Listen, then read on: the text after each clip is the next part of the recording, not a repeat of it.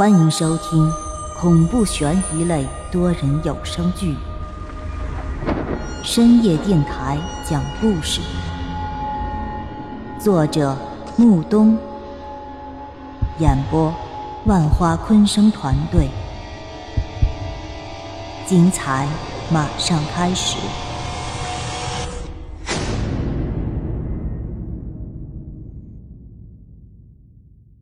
第十八集。对于我这种夜猫子来说，纵然我经常行走在夜路之中，却依旧畏惧黑暗。而此时，窗外洒进来的阳光便能暂时驱散我心中的恐惧。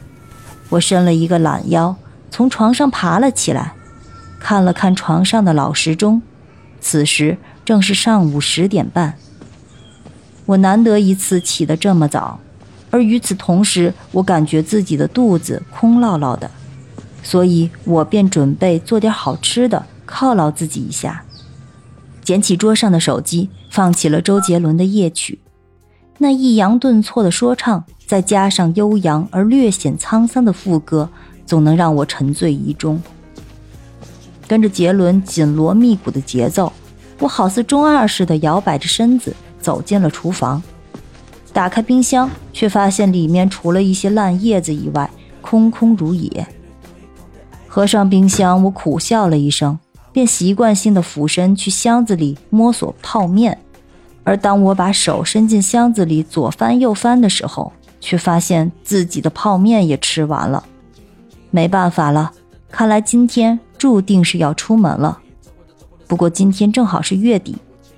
我这个节目每到每月的十五号和三十号都要停播两天，所以这两天对于我来说便是难得的休息和补充自己后备弹药的时间。我扭头看了一眼蹲在我身后不停舔舐自己前爪的黑猫，说道：“你跟着进来的便是一个穷苦人家，你也看到了，我自己都没得吃，哪里还顾得上你啊？”那猫好像是听懂了我的话似的，站起身来，冲着我叫了一声，便直接转身走出了厨房。其实我们楼下便有一家早点铺，所以我准备下楼吃点东西，再去购置我下半个月的口粮。我简单的洗漱了一下，便出门了。走到门口的时候，我打开房门，本以为那黑猫会自己出去，谁知。它从厨房里跑出来以后，便直接慵懒地卧在了沙发上，斜着眼睛瞅了我一眼，便继续的躺着睡觉了。我苦笑了一声，心想这黑猫也许真的和我有缘吧。于是我便直接下楼吃了一些早点，还顺便给他带回来一些肉包子什么的。我没有养过猫，也不懂这么大的猫该吃些什么。从厨房里拿了两个小碗一个盛水，一个盛包子，摆在他的面前。他倒是也不客气，叼着包子便自顾自地吃了起来。看着他吃包子的样子甚是可爱，我就一直看着他整整吃完一个包子后才出门离开。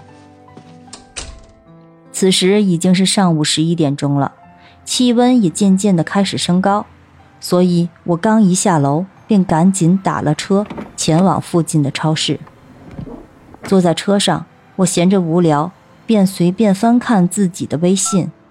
那个叫午夜凶铃的人此时并不在线，他十分清楚我的作息时间，他明白我今天晚上并不需要讲故事，所以便没有再同我联系。而此时我手机里除了置顶的午夜凶铃以外，便是王倩了。我看现在已经中午了，想必他也已经起床了吧。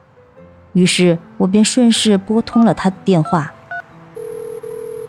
随着电话里传来一阵沉闷的嘟嘟声，王倩这才迷迷糊糊的接起了电话。喂，起床了吗？嗯，刚刚被你的电话吵醒了。怎么了？这一大早就给我打电话，可不是你的风格啊。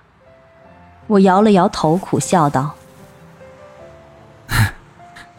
今天起得早，而且晚上也不必再去上班了，所以……”我故意拖延了说话的语气，目的就是为了试探王倩的口风。电话那头的王倩突然一阵短暂的沉默，而后略带歉意的冲我低声道：“今天恐怕不太合适。为什么？他他今天晚上要回来。谁？张强？”王倩在那边应了一声，便再次陷入了一阵沉默中。